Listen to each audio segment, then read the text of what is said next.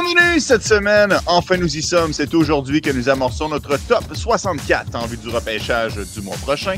Et les remparts remportent la coupe Gilles Courteau pour la première fois en 47 ans grâce à une fin de match spectaculaire. Le podcast La Relève. C'est un podcast de sport.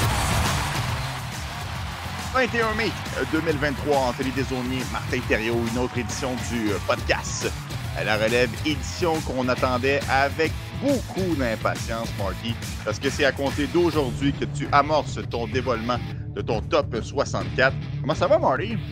Ça va bien, ça va bien. Un petit peu, un petit peu fébrile, toujours un peu excité de dévoiler ces listes-là. On travaille fort toute la saison. On en écoute des matchs de hockey, pas plus tard que que cet après-midi, on y reviendra sur le match, sur la victoire spectaculaire des remparts de Québec face aux Mousettes d'Halifax. Mais c'est de dire à quel point on écoute, on en mange, on adore ça.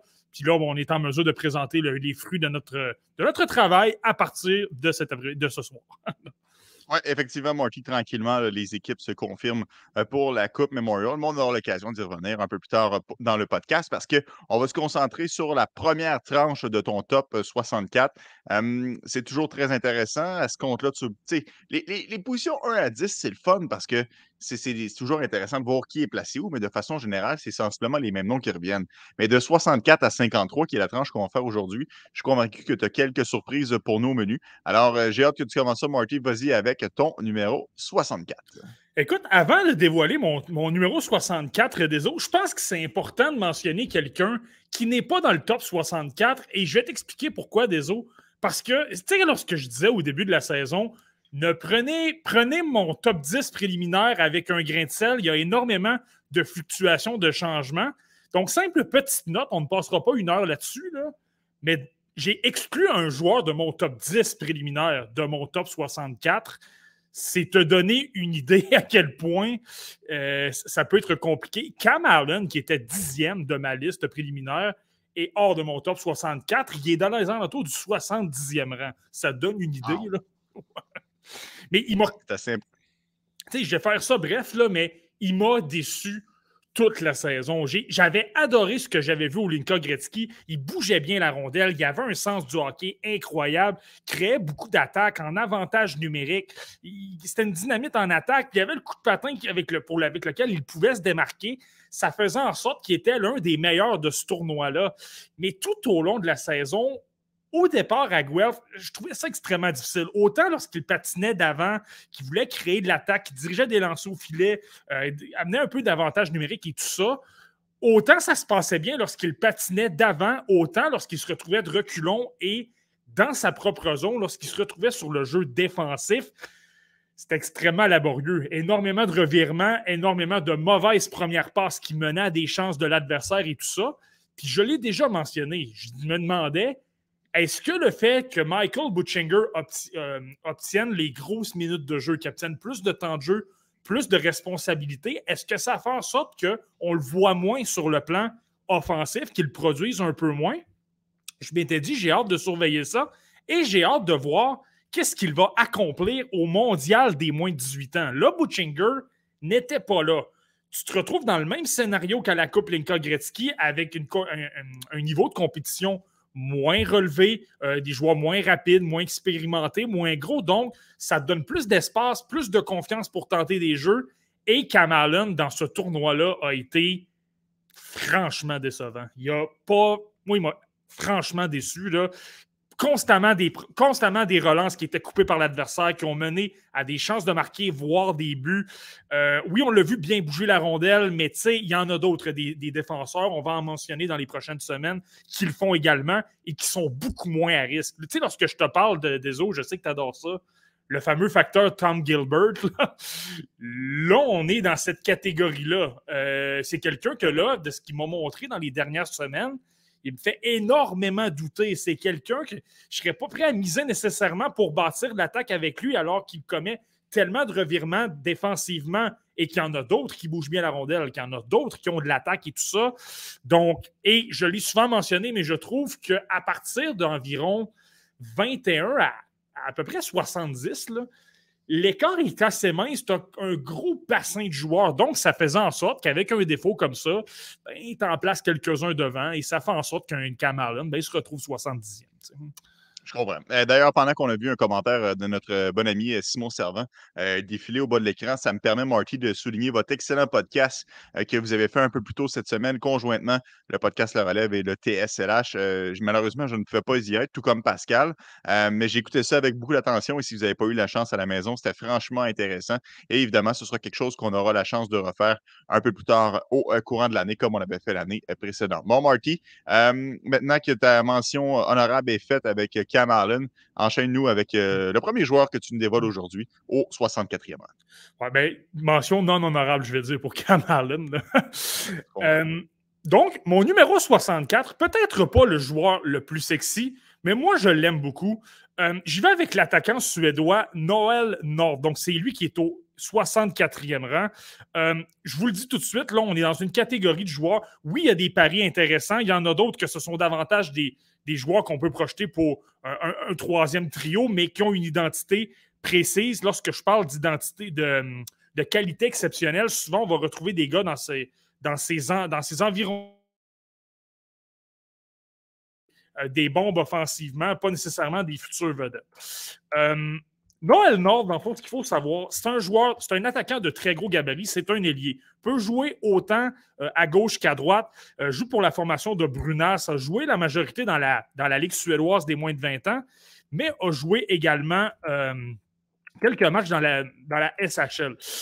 lui, moi, ce que j'aime beaucoup de Noël Nord, c'est pourquoi je l'adore. Tu il y a souvent trois ou quatre joueurs dans un repêchage que j'adore parce qu'ils sont extrêmement physiques. Et lui, Noël Lord, c'est ça. Il va dans les coins, récupère beaucoup de rondelles. Ça ne lui dérange absolument pas. Premièrement, son bâton est assez actif, donc il récupère beaucoup de rondelles. tu sais, lorsque tu parles de la Ligue nationale, que le jeu se passe surtout le long des rangs, que tu dois faire circuler la rondelle, remettre au défenseur ou derrière le filet pour garder la possession, pour t'installer. Moi, je trouve que Noël Nord a de belles qualités qui se transposent super bien au jeu nord-américain. Euh, dans les coins, il est très bon. Sur le plan offensif, euh, ne le cherchez pas trop longtemps, là, euh, se retrouve devant le filet. Il dévie énormément de, euh, de, lancers. Il est difficile à jouer.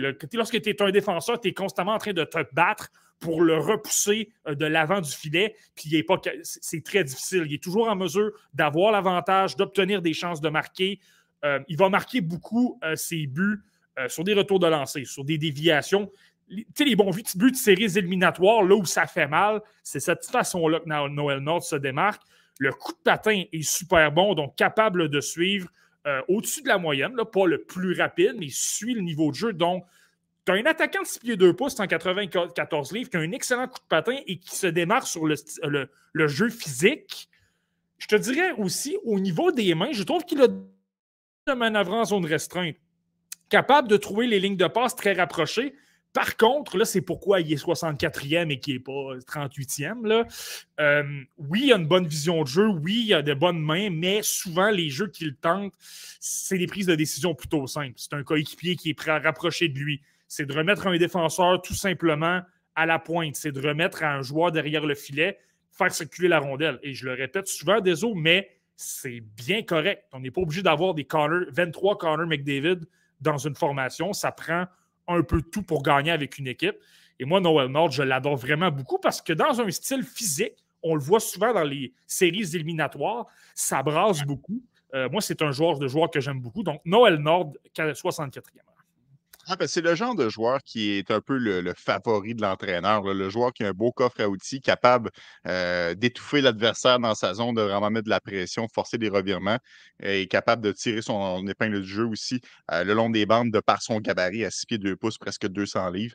Donc, euh, oui, Marty, je pense que si tu as la chance de mettre un joueur comme ça, la main sur un joueur comme ça, à la fin du deuxième tour et qui a quand même euh, de, réelles chances d'évoluer d'avoir un rôle dans la Ligue nationale de hockey, ben, je pense que ce serait un, excellent coup. Alors, Noël North, le Suédois, était le premier pour ton top 64 aujourd'hui. Vas-y, Marty, le 63e. Euh, je m'en vais pas très loin. On demeure en Suède, donc, euh, mais pas un joueur vraiment du même gabarit.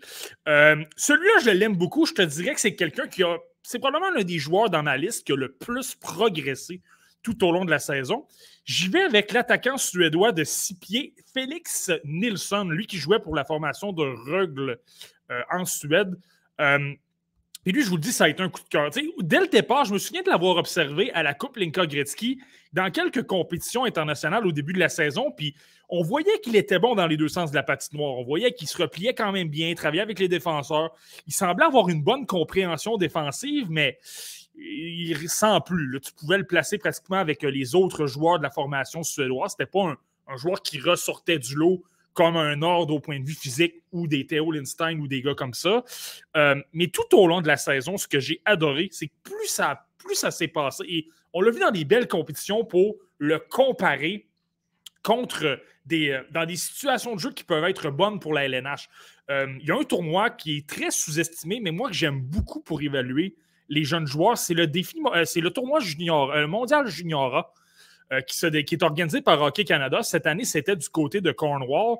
Et c'est intéressant pour les formations européennes. Malheureusement, la Russie n'était pas là cette année, mais la Suède y était. Et là, tu es capable de comparer les Suédois qui jouent en Europe toute la saison en Amérique du Nord, sur une patinoire canadienne, un style nord-américain, contre des formations moins talentueuses. On parle des étoiles de la AGHL, de la, euh, MGHL, donc les lignes un peu tiers 2 au Canada. J'exclus la BCHL parce que l'entente avec Hockey Canada fait en sorte que la BCHL n'est pas là. Donc, tu exclus, les, selon moi, les meilleurs joueurs euh, de cette tranche de ligue-là au Canada. Mais quand même, tu as quand même une configuration pour, comparer les styles de jeu. Et Nielsen, je l'ai trouvé vraiment bon. je trouvais qu'il y avait un petit peu plus d'attaque. Et là, c'est ça. Plus ça a progressé, et là, je l'ai vu lors des séries éliminatoires, euh, autant de la SHL, parce que c'est ce qui est intéressant. Lui, il a de l'expérience de la SHL. Il a de l'expérience dans les niveaux professionnels. 19 matchs, et pour l'avoir observé, c'est certain qu'offensivement, il n'apporte pas grand-chose, mais tu tu es quand même capable de se déceler qu'il a un peu de main. Il est capable de créer certaines choses. Il fait des jeux avec la rondelle. Tu te dis, écoute, c'est un joueur incroyable. Il est quand même. Il a un meilleur talent qu'un joueur de troisième ou quatrième trio qui euh, ne fait qu'appliquer de l'échec avant et de remettre des rondelles et qui prend des, décisions simples. J'aime beaucoup sa, sa, créativité. En même temps, il faut être relatif. Là. Dans une ligue professionnelle, c'est un peu plus c'est un peu plus relevé, les joueurs sont plus expérimentés, tout ça, ça va plus vite. Mais je le trouvais bon à ce niveau-là. Défensivement, il est excellent. C'est un joueur qui se replie bien, euh, va toujours appliquer de la pression pour repousser l'adversaire le long des rangs. Euh, n'a pas peur, malgré son gabarit. S'il est six pieds, il est correct, mais il y en a des plus imposants, disons. Mais il va toujours s'assurer de séparer la rondelle du porteur, récupérer énormément de rondelles. Et là, par la suite, lorsqu'il y a de la pression, lorsque des coéquipiers viennent l'aider, va remettre. Donc, ça devient euh, assez intéressant en relance. Euh, lorsqu'il est en possession de la rondelle, aime faire circuler la rondelle également. Lorsque je parlais qu'il a des bonnes mains, mais il est capable de patienter, de, faire circuler le long du territoire. Puis là, ben, par la suite, sa prise de décision est quand même bonne. Tu vois qu'il a une bonne compréhension du jeu. Il y a un bon QI hockey. Là.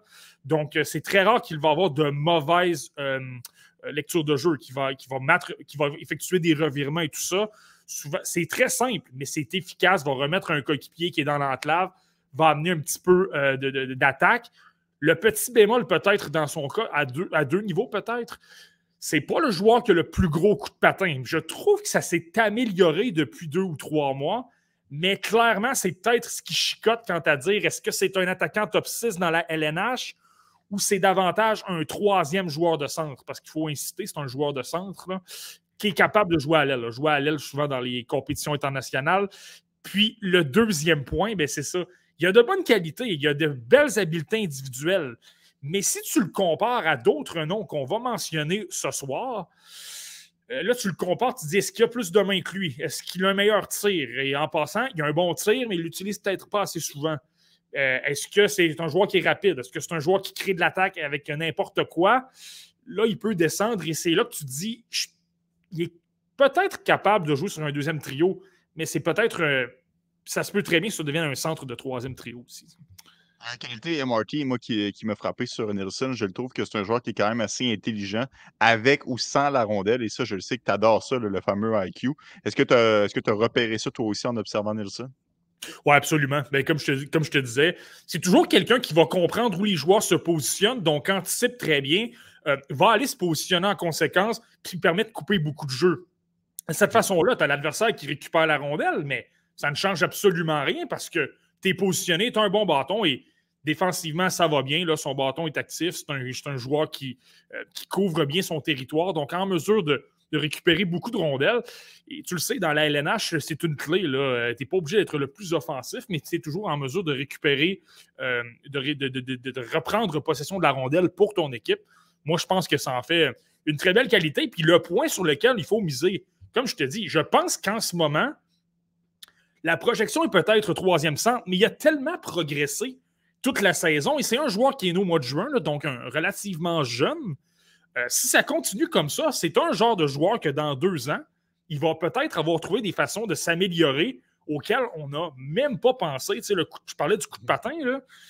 il n'y a rien qui exclut, avec la progression qu'il a eue cette année, qu'il va trouver des façons d'avoir encore une, meilleure adaptation, puis qui va devenir encore meilleur dans le futur. Si tu parles de progression, Marty, euh, je regarde la centrale de recrutement, il était 78e et il pointe maintenant au 24e rang dans la liste euh, du côté des Européens. Donc, ça te démontre euh, un beau bond de la part de Félix Nielsen, attaquant gaucher de 6 pieds, 179 livres. Ouais. Puis, tu sais, on n'en parle pas énormément. Tu sais, si tu regardes des listes à gauche et à droite, on parle beaucoup d'Anton Valberg, qui a eu un excellent championnat mondial des moins de 18 ans. On parle de mm-hmm. plein de joueurs. On n'en parle pas parce que Félix Nielsen, malheureusement, dans les séries euh, de, la, de la Ligue suédoise des moins de, de 18 ans, c'est vrai. Il jouait dans la Ligue suédoise des moins de 18 ans. Là, petite anecdote, c'est que souvent, qu'est-ce qui se passe? C'est que hum, tu fais, tu fais évoluer un jeune dans la ligue dans laquelle tu juges qu'il est le, le, plus apte à performer. Mais aussitôt que la saison se termine, on le descend de catégorie pour aider les autres euh, formations d'un calibre inférieur. Donc, lui a 17 ans. Donc, s'il jouait dans la SHL, donc la formation euh, professionnelle, bien, on le descend dans la Ligue des moins de 20 ans.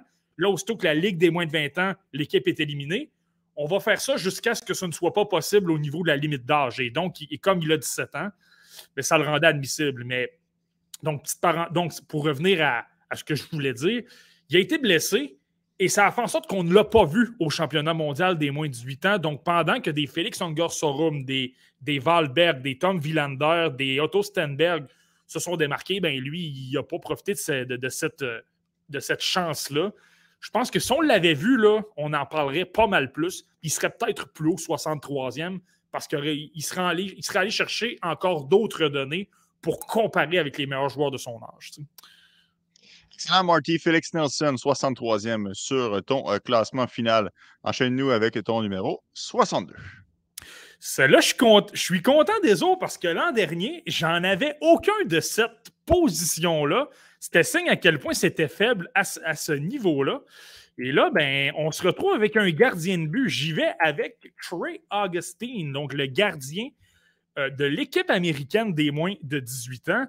Euh, je l'aime vraiment beaucoup. Je le surveille quand même depuis l'an dernier. C'est toujours, c'est quelqu'un qui, moi, ça me plaît beaucoup. Là, justement, ces joueurs-là, je vais les faire, je vais peut-être les placer plus haut que certains parce que j'aime le fait que tu es capable de bâtir au niveau expérience, au niveau maturité, de prendre énormément d'expérience que d'autres joueurs de ton âge n'ont pas. Et Augustine, à 16 ans l'an dernier, jouait déjà des matchs avec l'équipe américaine des moins de 18 ans, avait défendu les couleurs de son équipe au mondial des moins de 18 ans et il avait été très bon. À, à défaut d'être le plus gros gabarit, 6 pieds 1 pieds pouce et tout ça, euh, c'est un joueur qui est, un gardien qui est super athlétique. Et là, Jean-Philippe Glaude nous, nous, lâche une petite blague, mais on entend des comparaisons avec UC Saros. Là. Pas un gros gabarit, mais super athlétique et excellent pour lire le jeu, pour avoir de l'anticipation. Moi, c'est ce qui me plaît beaucoup. Il n'est pas le plus gros, mais il est tellement intelligent et euh, en anglais, on va dire le puck tracking, je le trouve euh, sensationnel, excellent. Et moi, ça me laisse dire, oui, oui, il n'est pas le plus gros. C'est pour ça qu'il est 62e. S'il était 6 pieds 3, 6 pieds 4 pouces, il rivaliserait avec les Bjarnason et les Rabal, selon moi, pour, le, pour euh, être le meilleur gardien de but. Et tu sais, moi, ça ne ment pas. As de et là, c'est ça, il a défendu les, couleurs des États-Unis au Mondial Junior. Donc, au niveau des moins de 20 ans, tu avais des Logan Cooley, des, des Cutter Gauthier, Connor Bedard se retrouvait de l'autre côté euh, dans les autres équipes, Adam Fantilli, nommé tous les meilleurs joueurs des moins de 20 ans ça n'a pas été parfait. C'est normal. C'est un gardien de 17 ans. C'est extrêmement rare que tu vois ça au niveau des moins de 20 ans. mais j'ai trouvé qu'il a quand même montré de belles choses. Il était athlétique. C'est pas quelqu'un qui se faisait beaucoup déborder de son filet et tout ça. Euh, et je le trouvais calme. Tu moi, c'est une qualité que je recherche chez un gardien de but, c'est que peu importe ce qui se passe, si, tu as l'habitude d'oublier ce qui se passe derrière toi, de te concentrer sur le premier, sur le prochain tir et de rassurer. Tu tu rassures les joueurs devant toi, dans le fond. Là. Si ton gardien de but n'est pas ébranlé puis qu'il leur dit, il leur fait, leur passe le message, je suis là, les gars, ne vous inquiétez pas, on va effectuer le gros arrêt. Moi, ça, ça a beaucoup de valeur pour moi. Euh, le petit détail, lui, par contre, évidemment, le gabarit fait en sorte qu'il diminue peut-être un petit peu et il doit, doit maîtriser un petit peu plus ses retours. Ceux qui se souviennent peut-être du mondial junior, il a donné quelques mauvais buts avec des longs retours. Donc, ça, il doit travailler ça. Mais j'aime beaucoup son intelligence et va, il va se retrouver du côté de euh, l'Université Michigan State l'an dernier, euh, l'an prochain. Ça, c'est un peu particulier, là. Mais il y a une petite note, par contre, l'entraîneur-chef sera Adam Nightingale, qui est l'ancien entraîneur-chef du programme américain des moins de 18 ans. Donc, euh, lui, est-ce qu'il va ramener de la crédibilité à Michigan State? Isaac Howard a déjà confirmé qu'il se retrouverait dans cette formation-là. Donc, oui, ça peut paraître un peu douteux, mais on parle d'un nouveau programme qui va peut-être gagner ses lettres de noblesse dans les prochaines années.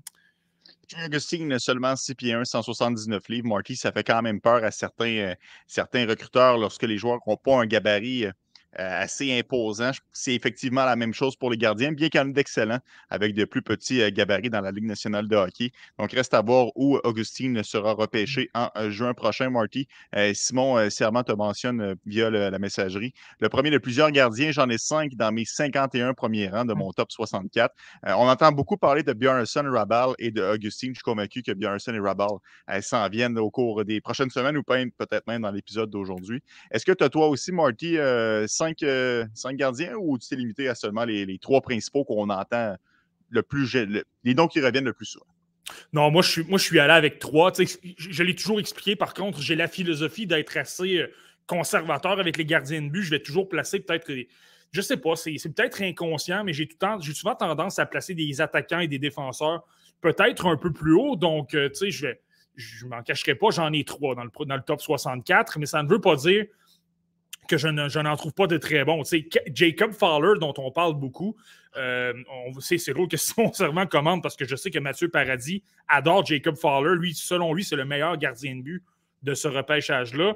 Euh, Jacob Fowler n'est pas très loin, il est tout juste évincé du top 64, mais euh, d'excellentes statistiques avec Youngstown, a gagné la Coupe Clark dans la USHL, a été nommé gardien par excellence de la USHL devant Michael Rabal, devant les autres gardiens de but des moins de 20 ans, euh, lui aussi a un calme exemplaire. Lui aussi, c'est quelqu'un qui, est athlétique. Lui aussi, c'est quelqu'un qui a une bonne lecture de jeu, qui est excellent pour anticiper les, jeux et tout ça.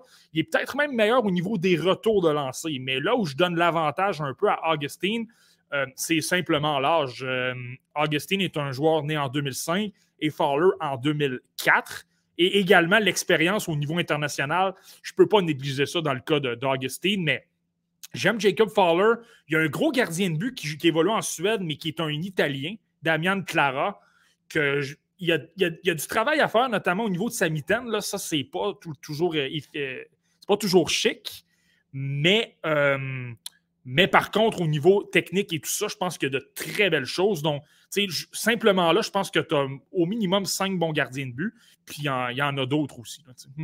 Tu nous as parlé d'un russe, justement, la semaine dernière, là, euh, qui pouvait être intéressant pour euh, les euh, gardiens de but. Um, all right, Marty, excellent. Content de voir qu'il y a au moins un gardien qui a fait la cote cette année dans le top 64. Mm. Et comme tu le mentionnais, il y en aura au moins deux autres qui vont venir plus tard. Est-ce mm. que c'est un gardien qu'on retrouve au 61e rang?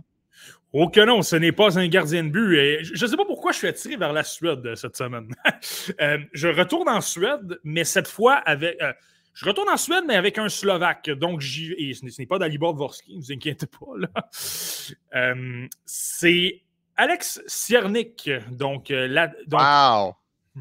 Ouais, donc, Alex Siernik, qui, dans certaines compétitions internationales, était justement le compagnon de trio de Dalibor Dvorsky, mais évidemment, pas la même catégorie. Je ne l'ai pas du tout au même endroit. Euh, donc, Alex Yernick, moi, ce que j'ai retenu un peu de lui, euh, c'est pas un joueur qui est très gros gabarit, 5 pieds 10 pouces, 179 livres. Euh, j'aime beaucoup sa j'aime beaucoup le fait qu'il est extrêmement complet un peu partout.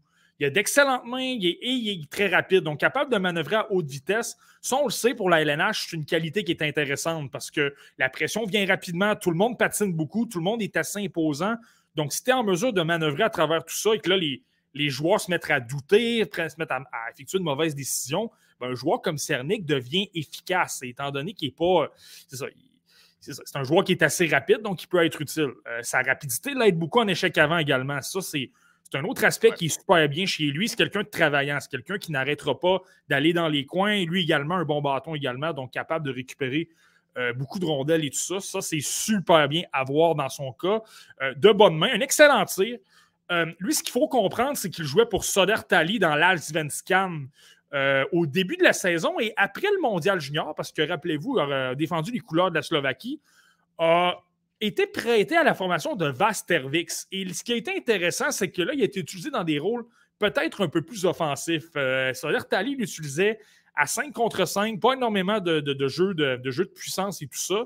Euh, Vastervix l'a utilisé davantage. Pour son lancer, là, tu peux le voir qu'il en a un très bon, capable de marquer, euh, assez dominant. Donc, tu sais, travaillant, bon lancer, bonne vision de jeu. Donc, capable d'alimenter ses coéquipiers. Et comme il est capable de manœuvrer un peu en zone restreinte, capable de bouger les lignes de passe, d'être imprévisible, eh bien, ça fait en sorte que c'est une autre, autre belle qualité dans son cas.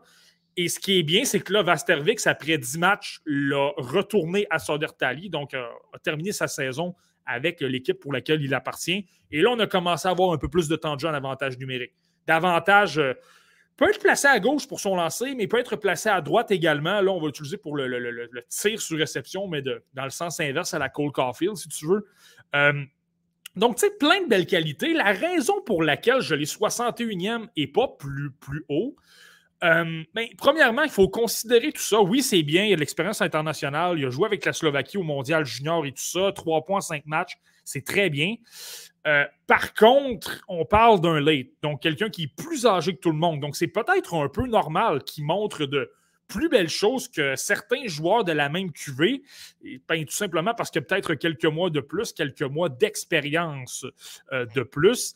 Puis je regarde ses jeux offensifs. C'est bien, il y a puis c'est, bien que Jean-Philippe Glaude était à l'écoute parce qu'il l'a souvent mentionné. Il nous l'avait mentionné au podcast La Relève l'an dernier. C'est un, excellent point. Donc, il y a de belles qualités, il y a des bonnes mains, il y a un bon lancer. Mais j'ai l'impression que si tu le places à côté des autres joueurs très talentueux de la QV, il y a d'excellentes mains, oui, mais je peux peut-être t'en nommer quatre ou cinq qui sont meilleurs. Est-ce qu'il y a un bon coup de patin? Oui. L'un des meilleurs. Euh, il y en a d'autres qui ont des bons coups de patin aussi. C'est un gars travaillant, mais à 5 pieds 10 pouces, c'est pas le plus gros, c'est pas le plus imposant. Il y en a peut-être qu'eux se démarquent un petit peu plus au niveau de la pression et tout ça. Euh, tout ça pour dire que j'ai pas l'impression que les. Je pense que ça va fonctionner dans les ligues comme l'Alsvenskan ou la Ligue américaine euh, pour le jeu offensif.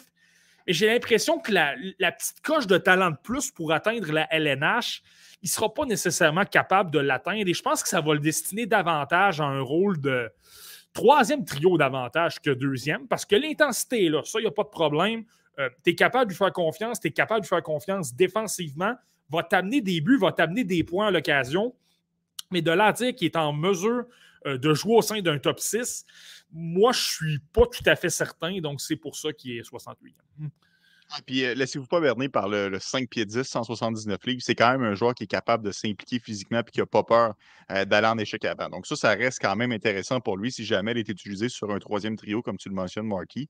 Il sera en mesure de tirer quelque chose du jeu et de ne pas tout simplement espérer de recevoir une passe bien placée pour tenter euh, un lancer vers le filet. Mais quand même, j'ai été surpris. Alex Yernick, on le voit beaucoup plus haut dans plusieurs listes. Il se retrouve au 61e rang, mais tu l'as bien mentionné. 8 octobre 2004, donc un des joueurs les plus vieux de l'encan 2023. Marty, 60e rang.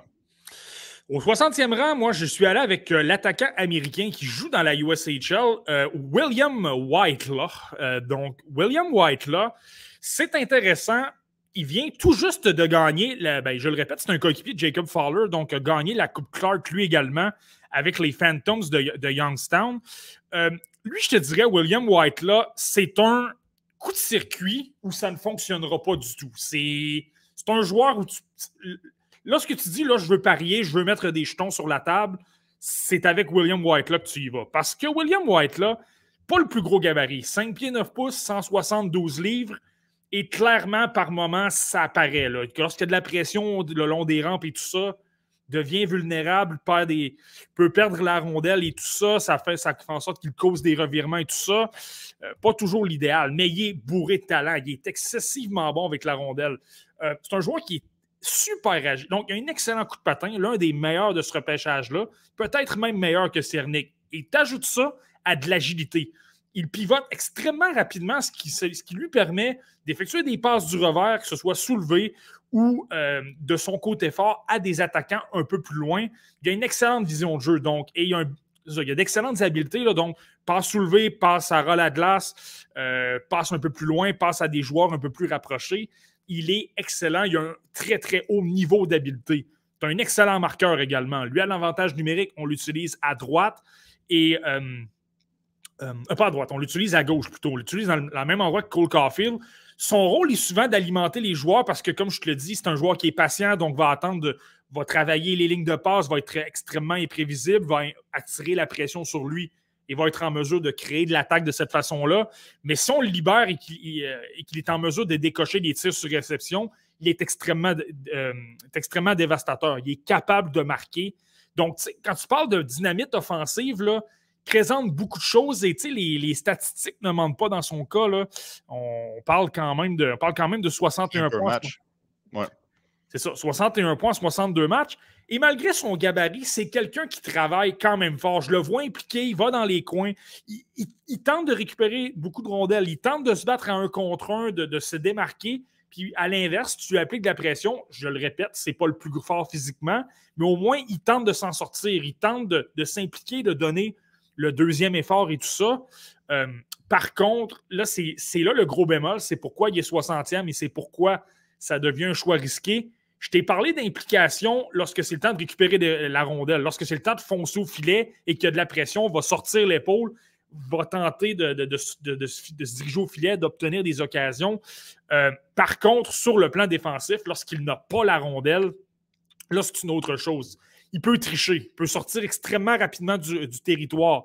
Euh, son adversaire n'a même pas récupéré la rondelle et lui, il anticipe que Youngstown va la récupérer, il va pouvoir lui effectuer un là pour qu'il parte en échappée. ça fonctionne dans la USHL, mais dans la LNH, il ne pourra pas faire ça, ça c'est clair. Euh, il va se faire constamment intercepter. En fait, les, les, joueurs ne vont même pas lui remettre la rondelle parce qu'ils vont savoir que c'est risqué. Donc ça, il ne peut pas faire ça. C'est ça cloué au blanc, en fait il va se faire clouer au banc, surtout si ça mène à, une chance de marquer, voire un but. Euh, donc, c'est ça qui est un petit peu. Euh, c'est ça qui est un peu difficile.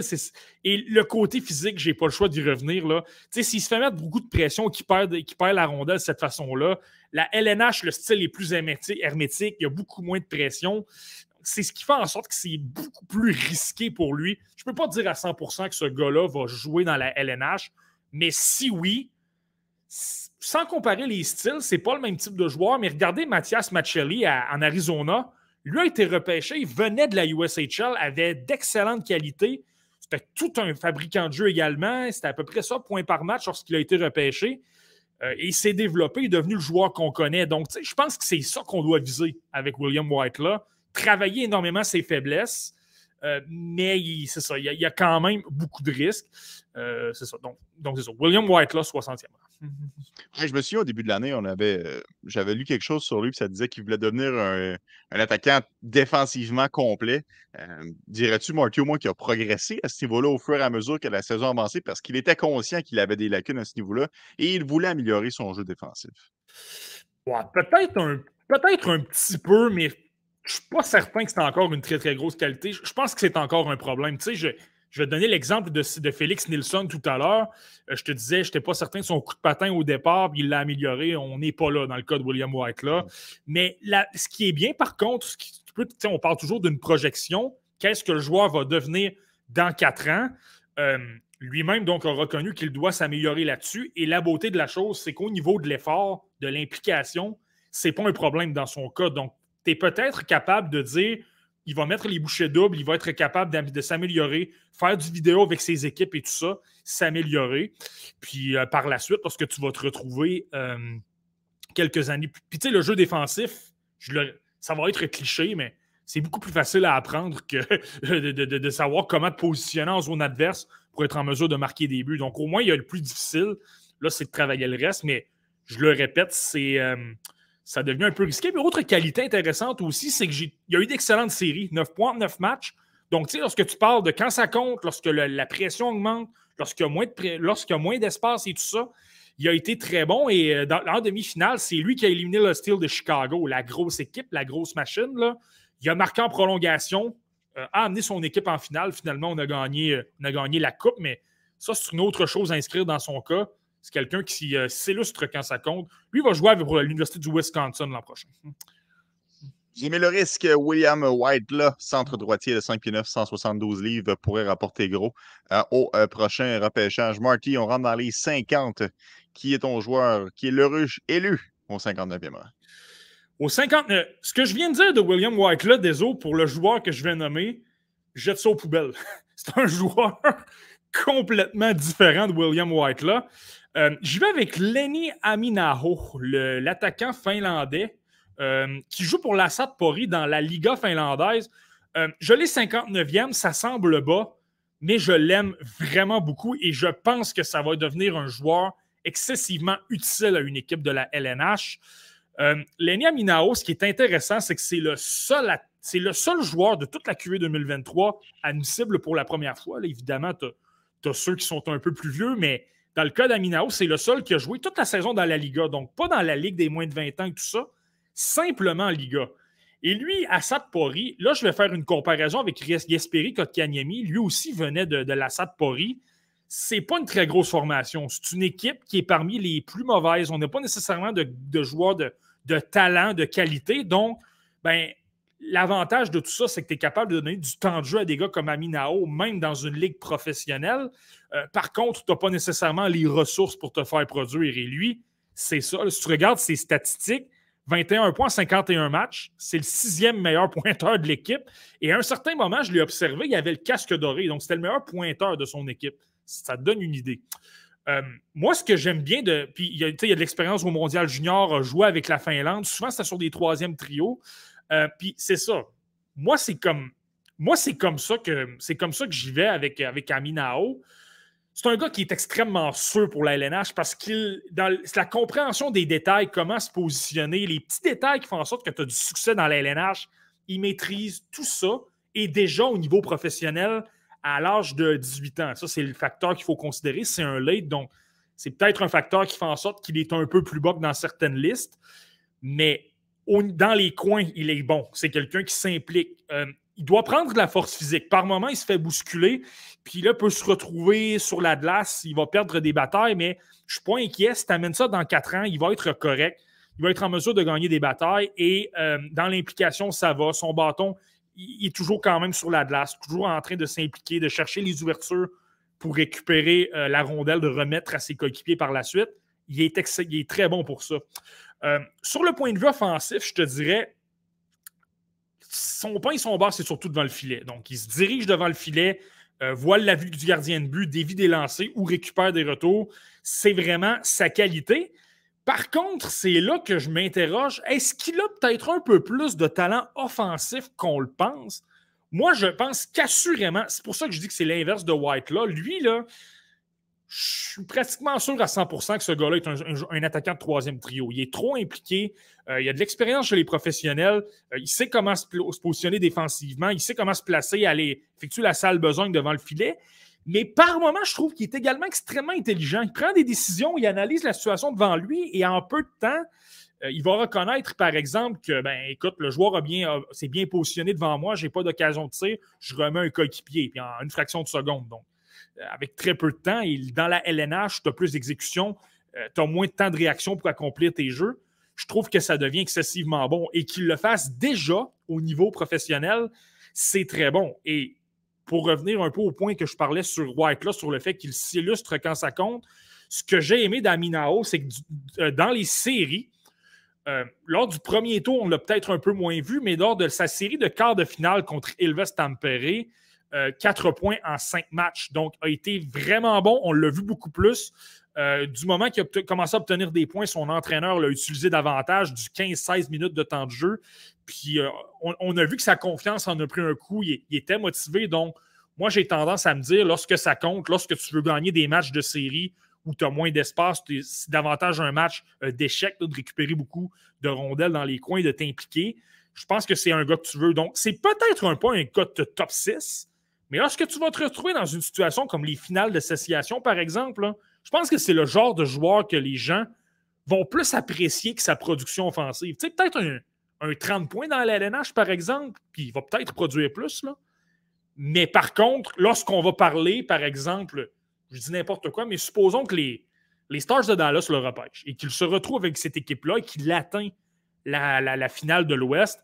Là, c'est peut-être le genre de joueur qu'on va parler, dire écoute, Aminao est incroyable, c'est vraiment le, joueur, le, héros obscur de cette équipe-là.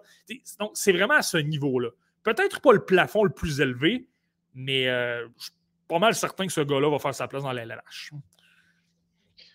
En tout cas, euh, il y a plusieurs personnes qui le placent présentement au premier tour. On peut s'attendre à ce qu'il euh, entende son nom le mercredi soir, même selon la centrale de recrutement, il est huitième sur la liste européenne. Marty de le voir au 59e rang, c'est un autre, un autre coup euh, surprenant, mais bon, euh, les gens sur le chat semblent, semblent de façon majoritaire en accord avec toi. Donc, euh, intéressant de voir Lenny Aminao, le Finlandais de 6 pieds, au 59e rang. Marty, question, en fait, commentaire. Kingsley, je suis accro le dimanche du contenu des ligues majeures, des analyses détaillées et de la belle passion. merci beaucoup d'être avec nous. S'il y a des gens qui sont avec nous depuis peu, puisqu'on est maintenant avec, en partenariat avec BPM Sport, merci d'être avec nous et de vous intéresser aux espoirs à l'approche du repêchage 2023 on en est très heureux. Et euh, question de Guillaume Villeneuve, Marty, ça prend combien de visionnements en moyenne pour avoir une idée claire d'un espoir? Simon Servant, via le chat, a mentionné que lui, c'était au minimum 8 rencontres. Alain Chéné euh, nous avait déjà mentionné qu'après deux matchs, tu as déjà une bonne idée générale du joueur. Situes où, Marty? À partir de combien de visionnements tu commences à être confortable dans ton analyse d'un joueur de hockey? Je pense que je vais y aller avec un, mélange de tout. C'est que je, comprends ce qu'Alain Chéné veut dire. C'est qu'après deux matchs, tu as déjà une bonne idée. Si, je, vais prendre William, Whiteland en exemple. Si tu regardes après un match, tu le sais déjà, tu, sais déjà les grandes lignes. Tu sais qu'il y, a des mains, tu sais qu'il y a de la rapidité, tu sais qu'il y a de la, de la vitesse ou qu'il n'y a pas de vitesse. Euh, ce serait extrêmement surprenant que tu le revois dans un mois et que là, soudainement, par exemple, William White, à moins d'une force d'une anomalie de la nature, s'il est 5 pieds 9 pouces, il n'y a pas beaucoup de chances qu'il soit 6 pieds 5 pouces lorsque tu vas le voir dans un mois. Donc, tu es capable de tracer les grandes lignes. Là, par contre, je pense que là, là par la suite, le, fait d'augmenter ton nombre de visionnements, c'est de confirmer certaines choses. Euh, ouais, j'aime pas beaucoup nécessairement ces lectures de jeu. Là, ça se peut que tu te retrouves dans deux mois euh, et que ce soit complètement faux. tu dis finalement, j'avais aucune, aucune, aucune raison de penser ça. C'est là que ton nombre de visionnements devient important et de regarder un petit peu les petits détails. Donc, tu sais, tu as le portrait global, mais tu sais, lorsque je parle, est-ce que tu es bon en série? Est-ce que tu es bon dans des situations avec euh, beaucoup de pression? Euh, je te donne un exemple, la SNAD de la LHGMQ en ce moment. je te donne un exemple. Mathieu Catafort. Est-ce que Mathieu Catafort est en mesure de s'illustrer sous pression? Là, une finale comme la LHGMQ donne énormément de détails, mais tu peux l'avoir observé aussi dans un match de rivalité, un match, un mois de, un mois de février, par exemple, contre les Eagles du Cap-Breton et que là, tu le sais que le joueur se donne, qu'il travaille extrêmement fort. Là, c'est vraiment là. c'est vraiment là que le nombre de visionnements influence. C'est être capable de comparer dans plusieurs situations. Et évidemment, le fait de regarder simplement deux fois, c'est que tu n'es pas en mesure de constater sa progression. Là. Ce que j'ai parlé de Félix Nielsen, si je l'avais vu simplement deux fois, je n'aurais pas pu vous dire qu'il avait progressé, je l'avais vu deux fois. Donc, c'est là que c'est. Donc, c'est important de voir beaucoup de matchs, mais en même temps, si je regarde ces 20 premiers matchs de la saison, et que j'arrête par la suite, ça ne donne pas un bon indice non plus. Là. Tu dois le regarder quand même pas mal euh, tout au long de, la campagne, puis là, ça donne une, meilleure idée. Excellent, Marty. Bonne réponse. Deux morceaux de robot pour toi. All right. Au 58e rang, Marty, qui as-tu placé là? Ça, c'est un joueur qui, selon moi, est beaucoup plus haut dans certaines listes. Et c'est un joueur qui est intéressant à voir. Si vous avez l'occasion de l'observer, il est extraordinaire à observer. Là. C'est drôle que je l'ai soit 58e, mais c'est l'attaquant des Vies de Pentington, donc un joueur de la BCHL, Aïdar Souniev. Donc, euh, parcours un peu bizarre, vous allez comprendre. Euh, Aïdar Souniev joue dans la BCHL, donc en Colombie-Britannique, dans une ligue euh, tiers 2, une ligue habituellement pour, qui te donne, qui te, rend admissible à la NCAA. c'est un Russe. Il vient de Kazan, a joué dans le système de Yale aux États-Unis, mais a aussi joué pour l'Académie du CSK de Moscou et là, joue pour les Leafs de Pentington. Donc, euh, clairement, lui, euh, premièrement, sans trop euh, réfléchir, je pense que ses parents ont beaucoup d'argent. Ça, c'est un. il vient de la région de Kazan. Est-ce qu'on est dans, le pétrole? Je ne me risquerai pas, mais bon. donc, ça, c'est un, un aspect. donc, deuxièmement, lui, clairement, vise la NCA. Donc, lui, pas l'an prochain, mais pour 2024, on le voit à l'Université du Massachusetts, l'université qui a, fait progresser Kel McCarr dans la, dans la LNH. Aida Souniev, c'est un gros, un ailier gauche. 6 pieds 2 pouces, 205 livres. Euh, et ce joueur-là est beau à voir sur une patinoire. C'est l'un des très bons patineurs. À défaut d'être rapide, c'est pas ça le point. Il y en a des plus rapides, mais il est surtout extrêmement élégant. Sa technique de patinage est fluide c'est magnifique de le voir. Et, là, par la suite, il a d'excellentes habiletés. Donc, capable de manœuvrer très rapidement, des feintes à haute vitesse et tout ça. Euh, tu sais, quand tu parles de joueurs au talent pur et avec un, ex, un très gros gabarit, Aïdar Souniev, ça entre dans cette catégorie-là. Euh, il a une bonne vision de jeu, donc lui aussi capable d'être imprévisible avec son coup de patin et tout ça, peut attirer de la pression vers lui. Et, euh, les vis de Pentington, c'est Bradley Nadeau également. Donc, tu sais, la, la force que tu as en avantage numérique, Nadeau est à gauche, Souniev, lui, est à droite. Donc, autant Souniev peut décocher sur réception parce qu'il en a un très bon, il a un tir extrêmement violent. Euh, son tir des poignets est, assez redoutable aussi, donc capable de déjouer avec un tir. Il y a, d'excellentes mains, donc capable d'effectuer de, bonnes feintes. Il a une bonne vision de jeu. Donc, tu sais, au niveau euh, des outils offensifs, il a vraiment tout ça. Euh, par contre, je l'ai 58e. Je sais qu'il y a des gens qui l'aiment beaucoup. Il y a des gens. Euh, Craig Button, c'en est un exemple. Lui, là, devant Bradley Nadeau, et Bradley Nadeau, je ne vous en parle pas avant quelques semaines. Là, donc, ça vous donne une idée à quel point il y a des gens qui adorent Souniev, notamment en raison de son gabarit. Mais moi, ce qui me dérange peut-être un petit peu plus, c'est pourquoi je l'ai 58e. Euh, premièrement, ben, encore une fois, son âge. On parle d'un late ici, on parle de quelqu'un qui est né.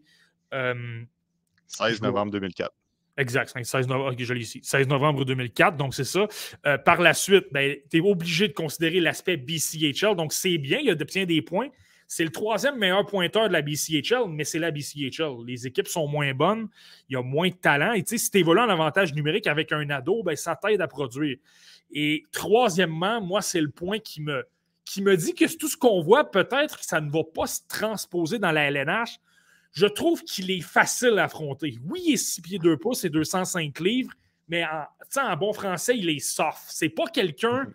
qui dégage une hangue, c'est pas quelqu'un que si tu lui mets de la pression, il va donner un. Deux, pas qu'il est. Pas qu'il n'a pas d'éthique de travail, c'est quelqu'un qui s'implique, puis même que défensivement, il est bon. Il a un bon bâton, il met de la pression au bon moment, il a une bonne compréhension. C'est un bon joueur défensif. Mais lorsque tu dis donner la petite coche de plus qui va te donner l'avantage, par rapport à ton adversaire en série, par exemple, je ne la vois pas tout à fait. C'est ça qui me dérange. Puis, deuxièmement, malgré qu'il soit 6 pieds 2 pouces et 205 livres, je le vois extrêmement souvent sur la glace. Quelqu'un qui est facile à propulser par terre. Donc, lorsque tu te retrouves dans les coins, c'est pas toujours le, meilleur. Donc, tu sais, lorsque tu parles d'LNH, que c'est plus rapide, plus intense, moins de pression, moins de temps de réaction pour, pour effectuer tes jeux, je me, demande simplement si c'est pas quelqu'un qui va, euh, qui va frapper un mur, lorsqu'il va se retrouver chez les professionnels, mais, mais le talent offensif est absolument là. Lui, lui c'est dans la même catégorie que White, là, c'est dans la catégorie des, coups de circuit où, euh, où ça ne fonctionnera pas.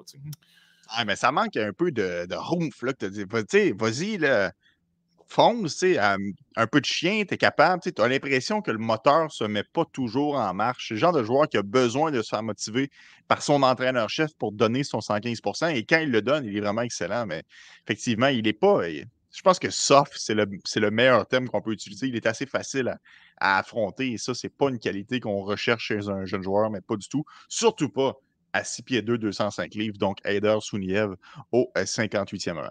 Excellent, Marty. Euh, malgré tout, joueur avec euh, beaucoup d'aptitudes intéressantes, il n'y a pas de doute là-dessus. Qui as-tu au 57e, Marty?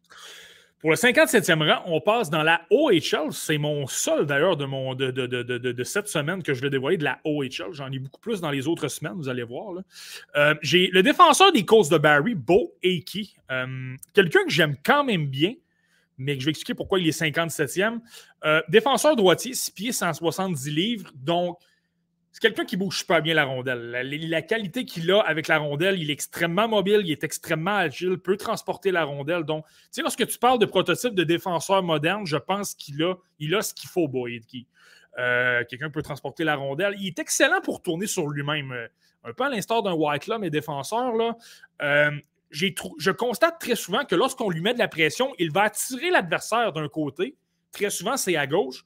Va pivoter très rapidement sur lui-même. Il va effectuer une passe du revers en relance à son coéquipier. Puis là, ben, ça fonctionne. Souvent, il trouve. il, va, repérer son coéquipier, puis il va aider en relance. Donc, ça donne des relances rapides. Ça permet de développer du jeu avec vitesse du côté euh, des causes de Barry. Euh, donc, tu sais, le côté offensif est là. Je trouve que durant les séries, on l'a peut-être euh, moins vu sur le plan offensif. Il n'a peut-être pas produit autant que ça à quoi on se serait attendu? 5 points, 13 matchs. Mais par contre, il y, a des, il y, a des, détails à considérer. Il n'a pratiquement pas vu. Il y avait un peu d'avantage numérique, mais peu. Et c'est facilement compréhensible. Tu avais Brent Clark qui était devant lui. C'est un défenseur offensif. C'est un défenseur droitier aussi, donc exactement la même position. Donc, je pense qu'on peut l'expliquer. Ouais, c'est ça. Donc, je pense qu'on doit l'expliquer de cette façon-là. Donc, pas, d'inquiétude sur son manque de production dans son cas. Euh, lui, je te dirais qu'il a deux points. 170 livres, il s'est amélioré. Je le trouve plus fort physiquement qu'au début de la saison. Il y a une progression. Mais j'en veux encore plus. Encore par moment, tu te retrouves dans les coins, il perd, des batailles. Et là, tu es dans la OHL. Donc, les joueurs sont moins gros, moins talentueux, moins expérimentés, moins bons avec leur bâton pour soulever des. Récupérer les rondelles et tout ça, pour euh, séparer la rondelle du porteur. Donc, ça, c'est clairement quelque chose qui fait en sorte que tu es peut-être un peu plus refroidi par ça. Et le principal détail par rapport à Boeki, ça devient un gars risqué, un peu comme Cam Allen, mais je l'aime plus, là. C'est qu'encore une fois, il est quand même capable de, commettre des crampes au cerveau. Je le répète, ça s'est amélioré. Son jeu défensif mhm. s'est amélioré. Dans sa zone, il n'est pas mauvais. Lorsqu'il se retrouve devant son filet, capable de mettre de la pression, capable d'avoir un bâton, de donner très peu d'espace au porteur de la rondelle, euh, capable de défendre le devant du filet, mais par moment, lorsqu'il se retrouve euh, avec le disque et que tu lui mets de la pression qui ne s'y attend pas, parfois ça va super bien. Tu dis que tu es, satisfait de son match. Tu il y a un gros match, ça va bien. Et pas de revirement. Il a quand même trouvé des façons de, de relancer l'attaque et tout ça. Puis là, à un moment donné, une passe qui sort de nulle part devant son filet, ça donne une chance de marquer, voire un but. Donc, c'est ce côté-là. Donc, c'est vraiment dans la catégorie des risques. Je serais surpris de le voir dans les deux premiers tours au repêchage. Je pense que c'est quelqu'un qui va être choisi au troisième tour. Parce qu'il y a énormément de risques sur ses crampes au cerveau sur le plan défensif, mais sa progression a été belle. Et le côté mobile, le côté de générer de l'attaque et tout ça, euh, pour un avantage numérique pour une Ligue nationale moderne, et son gabarit n'est quand même pas si mal.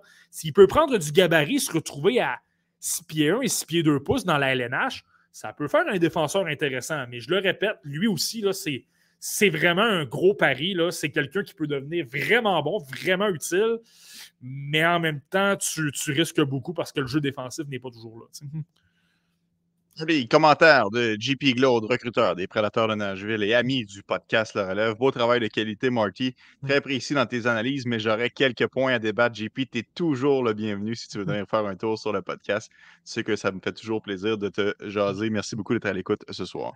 Euh, excellent, Marty. Euh, beau et qui, 6 pieds, 170 livres, c'est le joueur que tu as placé au 57e euh, rang. C'est vrai que les crampes au cerveau, honnêtement, ça peut devenir frustrant à l'occasion parce que ça sort de nulle part et c'est vraiment constant dans son cas. J'ai espoir que ça se règle et qu'il soit en mesure de corriger la situation, mais il devra être bien encadré par un entraîneur-chef et un système de jeu pour justement limiter euh, ce genre d'action-là. Qui as-tu, Marty, au 56e échelon?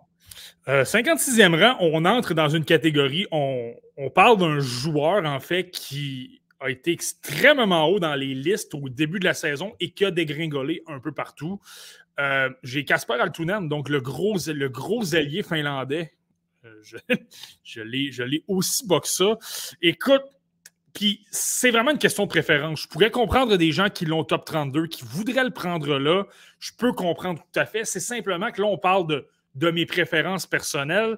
Euh, c'est ça, ça a été décevant. On parle de quelqu'un à 16 ans qui était classé dans le top 15 des, meilleurs espoirs. On parle de quelqu'un, gros gabarit, 6 pieds, 3 pouces. Et tu sais, le talent lui sort par les oreilles. Au championnat mondial des moins de 18 ans, l'an dernier, il avait été très bon. Tu vois, que c'est un gros joueur, un gros attaquant de puissance, euh, un bon coup de patin, donc capable de déborder hors l'aile, euh, protéger sa rondelle, foncer au filet, obtenir des chances de marquer. Il y a un gros lancer, il y a des mains extraordinaires. Donc, tu sais, sur le point de vue du talent, c'est l'un des plus talentueux de ce repêchage-là. Ça, il n'y a pas de doute.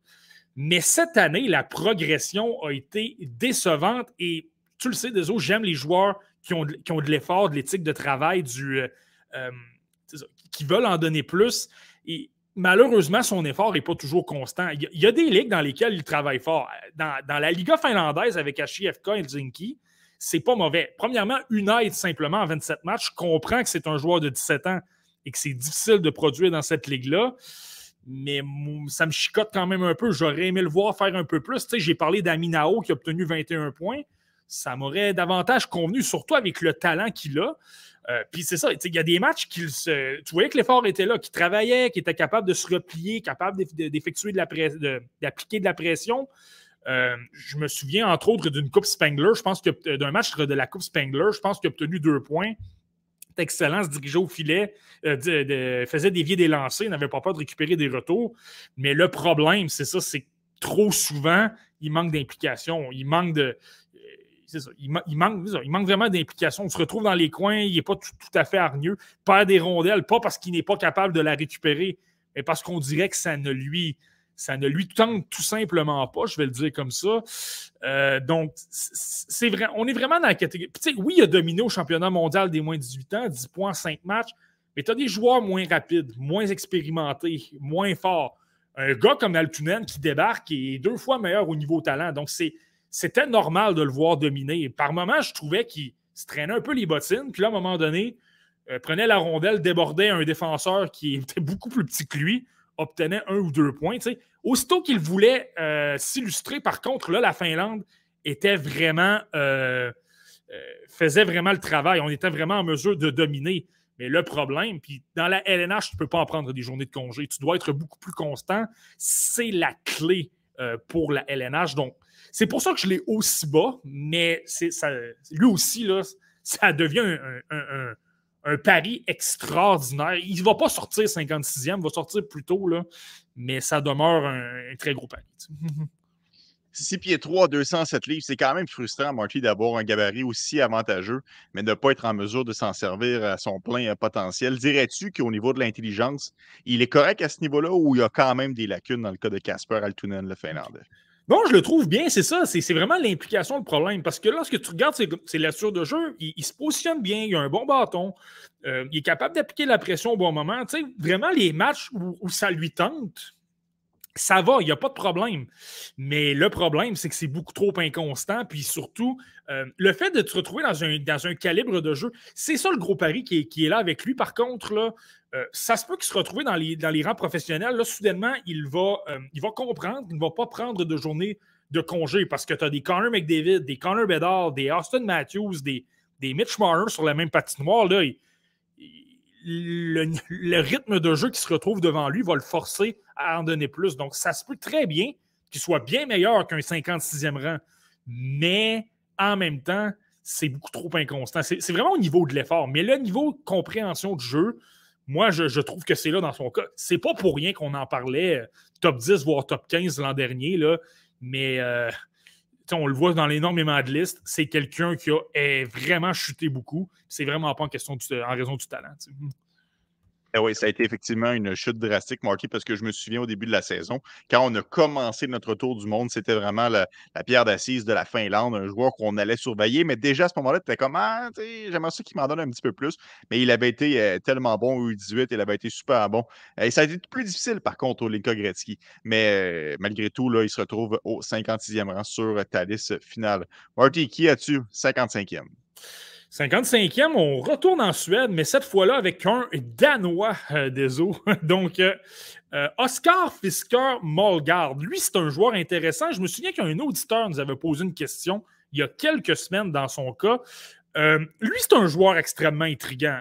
Je l'ai placé tout juste devant le Tunen parce qu'il a plus d'expérience chez les professionnels, puis il a joué dans des meilleurs niveaux. Lui, c'est, c'est dur un peu à, décortiquer, je vais le dire comme ça.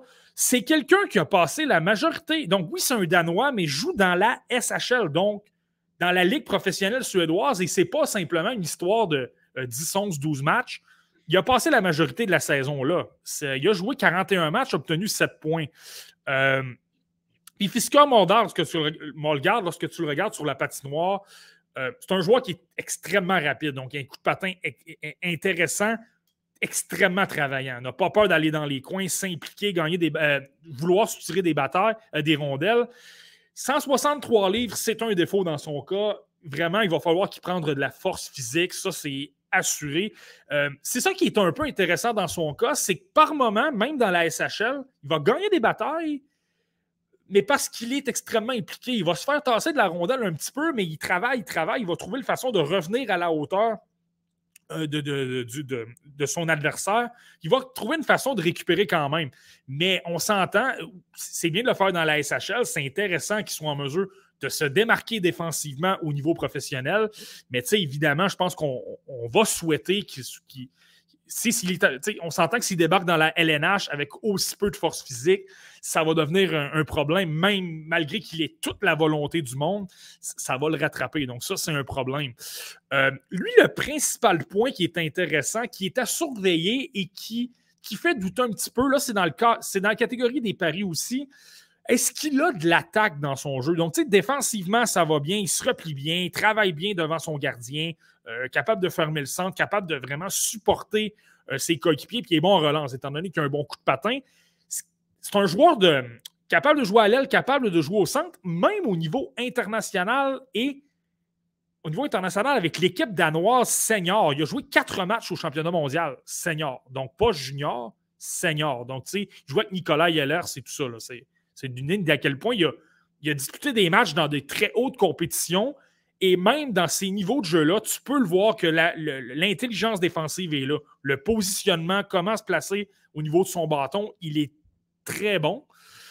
Le problème, là, c'est qu'au championnat mondial, il est rapide, mais tu vois qu'à un moment donné, là, il joue contre des adultes, ça le rattrape. Ce n'est pas une inquiétude. Ça va venir avec le temps, avec l'entraînement dans le gymnase, mais il est une petite coche derrière au niveau du rythme de jeu, de l'exécution pas tout à fait là, mais si tu le transposes dans quatre ans, ça, c'est pas une inquiétude. Et c'est vraiment offensivement. C'est pas quelqu'un qui crée beaucoup d'attaques dans ces matchs-là.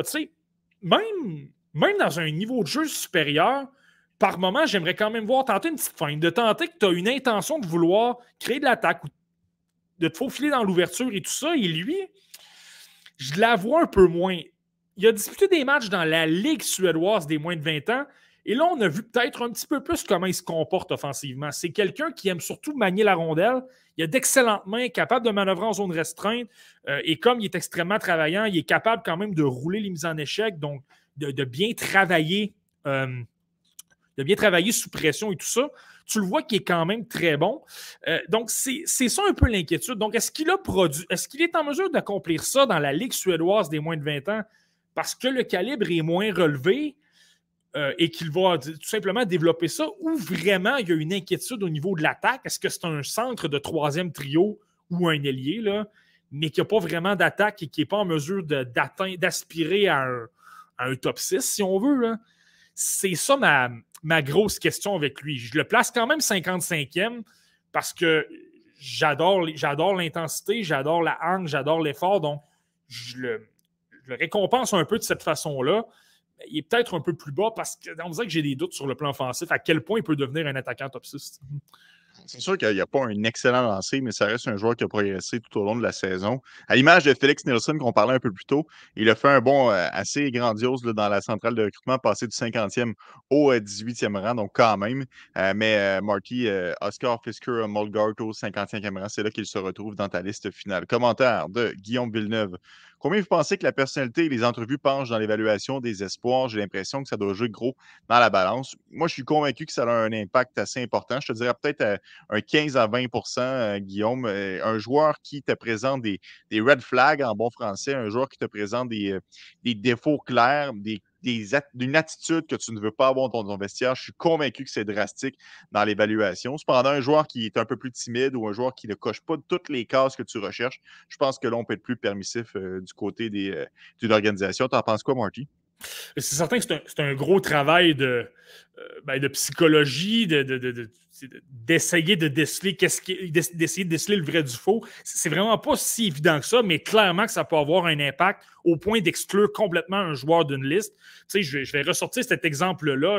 C'est dans son livre qui a, qui a été écrit par Frédéric Laure, notre, notre ancien collègue qu'on apprécie beaucoup. Mais tu sais, mm-hmm. Alain Chainé l'a déjà raconté l'histoire avec Nikita Filatov où il débarque dans une entrevue, puis Nikita Filatov dit au, euh, au Dogs Anaheim Vous vous repêchez où? Ben, il On est. Euh, je me ferais, je retourne voir le repêchage, mais disons qu'ils étaient huitièmes. Il dit Ben, vous n'avez aucune chance de me repêcher, fait que ça ne me donne absolument rien de, de, jaser avec vous. Puis Alain Chéné avait tout de suite dit ben écoute, premièrement, euh, ça se peut on, est, on, est, toujours capable de s'avancer si on aime un joueur. Puis deuxièmement, il dit avec ton attitude, je veux absolument rien savoir. Euh, même si je repêchais 205e, je te prendrais même pas. Puis euh, il est parti en claquant la porte. Donc, c'est certain que dans certains cas assez extrêmes, ça peut avoir une importance. C'est toujours de, de sous-peser. Je, pense que c'est une information supplémentaire sur le jeune, mais ça ne fait, foi pas, ça ne fait pas foi de tout parce que on parle de joueurs de 17 ans. Les problèmes de maturité, tu peux euh, sais, Brad Marchand à 17 ans, ce qu'on aurait pu penser qu'il devienne le Brad Marchand d'aujourd'hui, c'est là qu'il faut faire attention. Tu sais, le joueur peut sembler immature, mais il va prendre de la maturité avec le temps, il va apprendre de ses erreurs et tout ça. Donc, euh, c'est vrai, c'est ça. C'est apprendre, c'est une information supplémentaire, mais c'est apprendre et à laisser. Ouais, mais tu sais, on se souvient, euh, mettons Nathan Gaucher, euh, tête sur les épaules, incroyable, dit les bonnes choses dans les médias, ça paraît que c'est un leader dans une chambre. C'est clair que n'importe quelle entrevue, toutes les, organisations sont tombées en amour avec lui. Ça, ça peut toujours influencer pour être, repêché un petit peu plus haut parce que les équipes se disent hey, je veux vraiment un joueur comme ça euh, dans ma formation. Donc, on espère que ça répond à ta question, à ta question, en fait, à ton commentaire, euh, Guillaume. Euh, Marty, 54e rang. Il ne reste que deux joueurs à dévoiler pour aujourd'hui. Qui as-tu à ce rang-là? Au rang numéro 54, je suis. Je vais être honnête avec toi, Deso, je suis quand même déçu d'avoir ce gars-là aussi bas. C'est quelqu'un que j'avais au premier tour une bonne partie de la saison. J'ai pas aimé beaucoup sa deuxième moitié de saison. Et je reviens en Finlande. Je suis avec Yissi Kiskinen, donc euh, l'ailier. Peut jouer autant à gauche qu'à droite avec les Pélicans de Lati. Euh, puis je, le répète, Deso, c'est quelqu'un que j'avais tellement aimé à la Coupe Linka Gretzky. Euh, je trouvais qu'il avait de l'intensité, je trouvais qu'il avait un bon lancer, je trouvais qu'il y avait une, belle créativité. Euh, par moment, c'est ça, il était en mesure de se créer des ouvertures. Puis je disais, écoute, il y a quelque chose que j'aime bien. Je pense qu'il y a un potentiel de devenir un attaquant top 6. Euh, j'aime beaucoup ce que je vois. Je l'avais observé dans des compétitions, les tournois des 5, des 4 nations par la suite. Au mois de novembre, avait connu un excellent tournoi, de bonne, de, bonne prestation. Puis encore là, montrait une progression. C'était l'un des meilleurs pointeurs de la Ligue finlandaise des moins de 20 ans. Bon marqueur, était en mesure de créer de l'attaque. Tu sais, lors d'un match, je pense qu'il avait obtenu 20 tirs au but. Là. Ça te donne une idée à quel point euh, il était vraiment dominant. Là. Euh, mais la vérité, c'est que je trouve que depuis la deuxième moitié de saison, il n'y a pas eu énormément de progression dans son cas. Et ça me déçoit. Puis on parle de quelqu'un qui est assez jeune. On parle de quelqu'un qui est né le 23 août 2005. Donc, il était à trois semaines ou près d'être admissible au, repêchage 2024. Donc, moi, tu le sais à quel point je trouve que c'est important des autres, comme à quel point euh, ben, il y a peut-être une place à progresser un petit peu plus que, certains attaquants qui sont nés en septembre 2004. il y a pratiquement un an de différence entre, deux joueurs. Euh, donc, tu sais, j'aimais ça, mais la réalité, c'est que trouve pas qu'il a progressé nécessairement au niveau de l'attaque il a un bon lancer toujours. c'est un gars qui est créatif, capable de trouver les ouvertures. Il veut créer de l'attaque et tout ça. Puis ça se peut que ça fonctionne dans la LNH pour cette raison-là. Mais je n'ai pas particulièrement aimé la progression. Et sur deux aspects, défensivement, c'est quand même laborieux. Je trouve que par moment, il peut se laisser entraîner euh, dans le coin euh, derrière la ligne des buts. C'est peut-être pas son endroit. Tu il a tendance à, se laisser déporter beaucoup parce qu'il comprend peut-être un peu moins le match euh, défensif se fait peut-être un petit peu euh, hypnotisé par la rondelle. Puis euh, l'autre problème, dans... je ne suis pas certain que c'est le joueur qui a le meilleur sens du hockey non plus. Il est extrêmement créatif. Il a, a de bons instincts offensifs, mais par moments, je trouve qu'il prend des mauvaises décisions. Je trouve qu'il se positionne de façon qui n'est pas toujours efficace, pas toujours de façon à, être en mesure de créer de l'attaque, à faire progresser le jeu euh, et tout ça.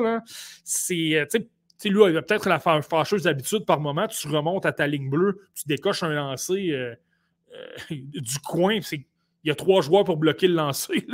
Ce n'est pas, pas, les, pas les choses que j'aime le plus. Donc, j'aime toujours certaines qualités, mais la progression m'a dérangé un peu et le, petit côté sans hockey, tu le sais à quel point j'aime ça des autres. On dirait que ça, me fait peut-être un petit peu plus peur qu'il y, a, euh, qu'il y a un ou deux mois. Puis le championnat mondial des moins de 18 ans, sans dire qu'il a été affreux, il a quand même obtenu 5 points, 5 matchs.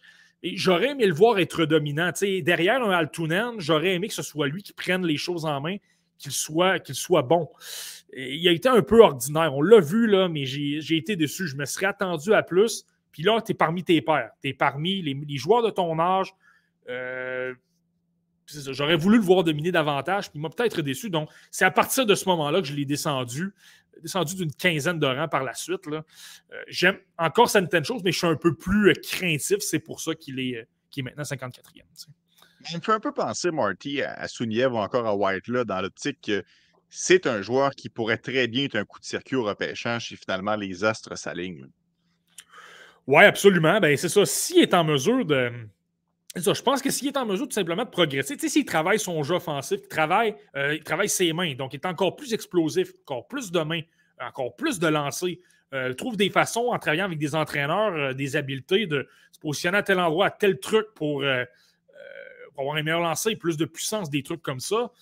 oui, assurément, ça peut devenir un joueur qui est extrêmement dominant offensivement, mais sur, on parle souvent dans on parle souvent qu'il y a deux aspects qui sont importants pour être en mesure de s'établir dans la LNH, le jeu physique et le jeu défensif. Pas que physiquement, il est mauvais. C'est 6 pieds 187 livres, il n'est pas si mal que ça.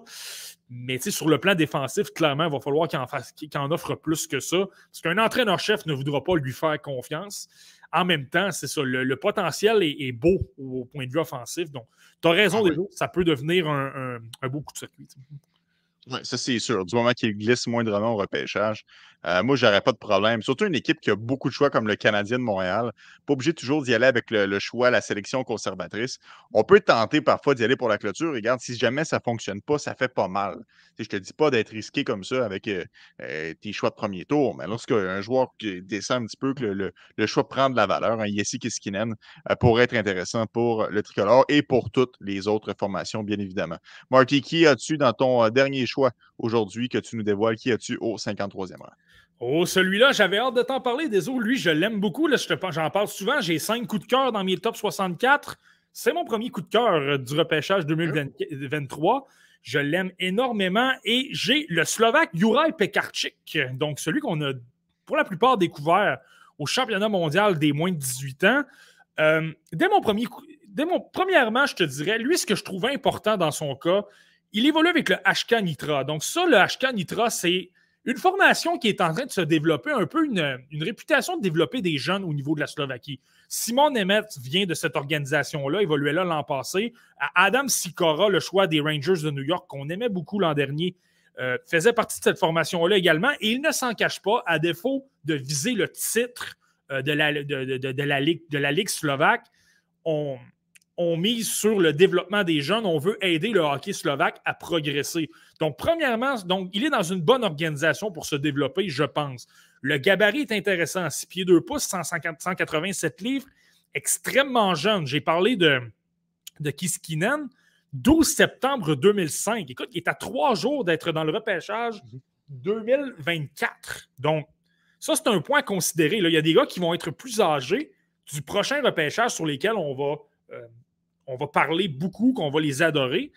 Mais la réalité, je vais prendre un exemple. Nate Danielson, qui est né en, septembre 2004, il y a un an de différence pratiquement. Donc, c'est te donner une idée à quel point ça peut avoir un impact.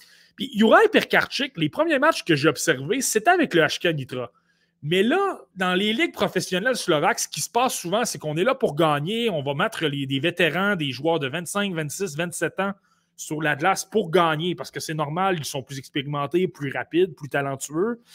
Euh, ça faisait en sorte que Pekarchik souvent se retrouvait avec 5, 6, 7, 8, 9 minutes de temps de jeu. Donc, tu pouvais voir l'intensité. Je, je, il travaille excessivement fort. C'est quelqu'un qui est impliqué Euh, c'est pas toujours parfait. Il y, a du travail à faire avec son bâton, là, comment bien attaquer le porteur et tout ça, l'approche et tout ça, mais j'aime son intensité.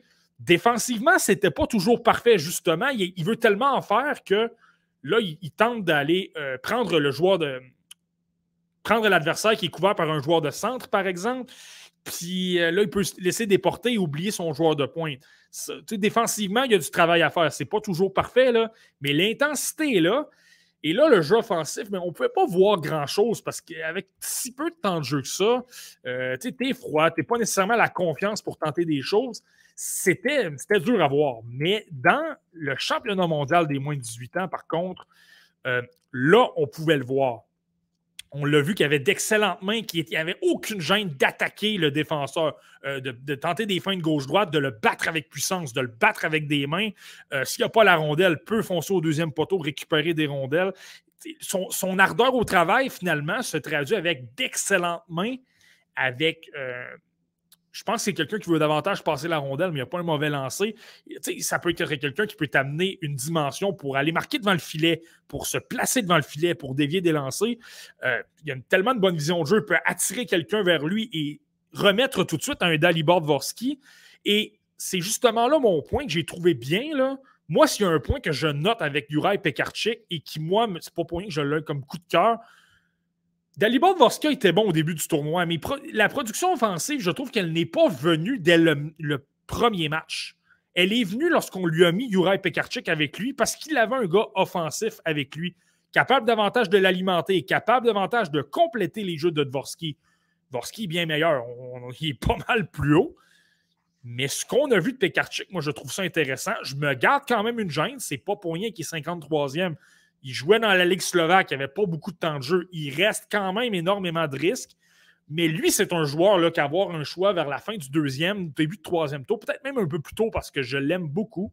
Ça, c'est quelqu'un qui peut rapporter énormément de dividendes parce qu'il y a le talent et il y a l'éthique de travail. Moi, selon moi, c'est deux aspects qui peuvent te faire progresser pas mal plus en tête, Marty, Uri, Pekarczyk. Je ne m'attendais pas à l'entendre euh, aujourd'hui parce que je le sais que tu l'aimes beaucoup. Tu en as parlé à plusieurs reprises. Mais bon, c'est celui qui forme la marche au 53e rang. La semaine prochaine, on fera de 52 à 41. Et par la suite, on ira à des tranches de 10 joueurs par semaine. Et ça, ça va nous amener jusqu'au repêchage euh, du 28 et 29 juin prochain. Malgré tout, Marty, le podcast n'est pas terminé parce que la première coupe Gilles Courteau, évidemment, avant, ça s'appelait la Coupe du Président, a été remportée ce soir, ou plutôt cet après-midi, si vous le préférez.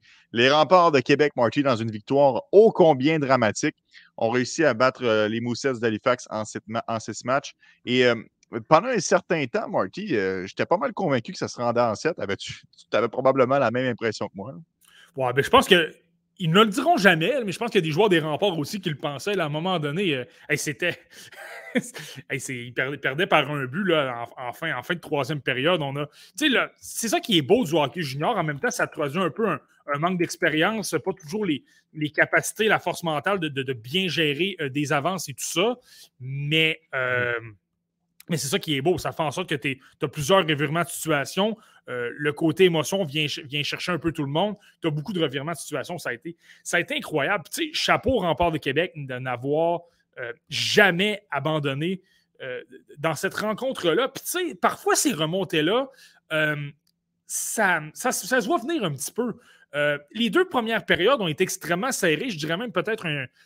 Les, les Mousettes d'Halifax ont bien joué, peut-être un peu plus. pas pour rien qu'on a mené 3 à 1 à un moment donné dans ce match-là. Mais ce que j'ai bien aimé des remparts, c'est qu'on a donné un, on a. On a, redoublé d'ardeur en troisième période. C'était pas terminé, c'était 3 à 2. On a, réduit l'écart en, deuxième période, très peu de temps après le but de, euh, Josh Lawrence, James Malatesta, qui a connu toutes des séries incroyables. Euh, puis euh, c'est ça, finalement, vraiment, vraiment incroyable le, travail des remparts de Québec. On n'a pas abandonné. Ce que j'ai aimé aussi, c'est de voir un Zachary Bolduc qui, lui, encore là, j'ai trouvé qu'il était, était un peu timide dans les deux premières périodes, mais en troisième, il a tenté d'en faire un peu plus, de faire le travail. Lorsqu'il se met à défier les défenseurs adverses, qu'il se met à utiliser sa vitesse et ses mains, ses habiletés, je le répète souvent, mais selon moi, c'était le meilleur joueur au niveau habileté de la LHJMQ cette année. Je viens inclure même Joshua Roy dans le lot. Là, si tu ajoutes d'autres dimensions, pas ça que c'est le meilleur joueur de cette ligue-là. Mais au niveau habileté, c'était le meilleur. On l'a vu sur le troisième but, puis on l'a vu, je trouve qu'il a connu une bien meilleure troisième période. Ça a transporté les remparts de Québec par la suite. Pour les gens qui, euh, qui n'ont pas eu la chance de voir le match, Jacary Lheureux a marqué alors qu'il restait trois minutes et des poussières à la troisième période pour donner les devants euh, aux mais Cassim Godette et finalement Godette euh, a alimenté Pierre-Olivier Roy pour deux buts rapides en fin de troisième et finalement les remparts remportent leur euh, première Coupe du Président en 47 ans. Le trophée qui avait toujours échappé à Patrick Roy, donc un peu un scénario digne d'Hollywood. Ça va être intéressant de voir, Marty, si ce momentum-là va se propulser à la Coupe Memorial parce que ce n'est pas terminé pour les remparts. Ils vont rejoindre évidemment les Thunderbirds de Seattle qui eux aussi ont déjà acheté leur euh, billet pour euh, la finale en battant le Ice de Winnipeg. Marty, la WHL est année après année, ou presque, favori pour remporter ce tournoi-là, mais ils n'ont pas mis la main sur la Coupe Memorial depuis 2014. Est-ce que Edmonton, euh, est-ce que est-ce que, pas Edmonton, j'avais les All Kings parce que c'est eux qui l'ont remporté en 2014. Est-ce que Seattle a la formation pour renverser cette tendance-là ou encore Kamloops qui se trouve être l'équipe au test cette année? Écoute, j'avais dit les All Kings d'Edmonton à pareille date l'an dernier. Je trouvais qu'il y avait une formation avec énormément de profondeur. Rappelle-toi, Caden Gooley, euh, Sébastien devant le filet, Luke Prokop en défense.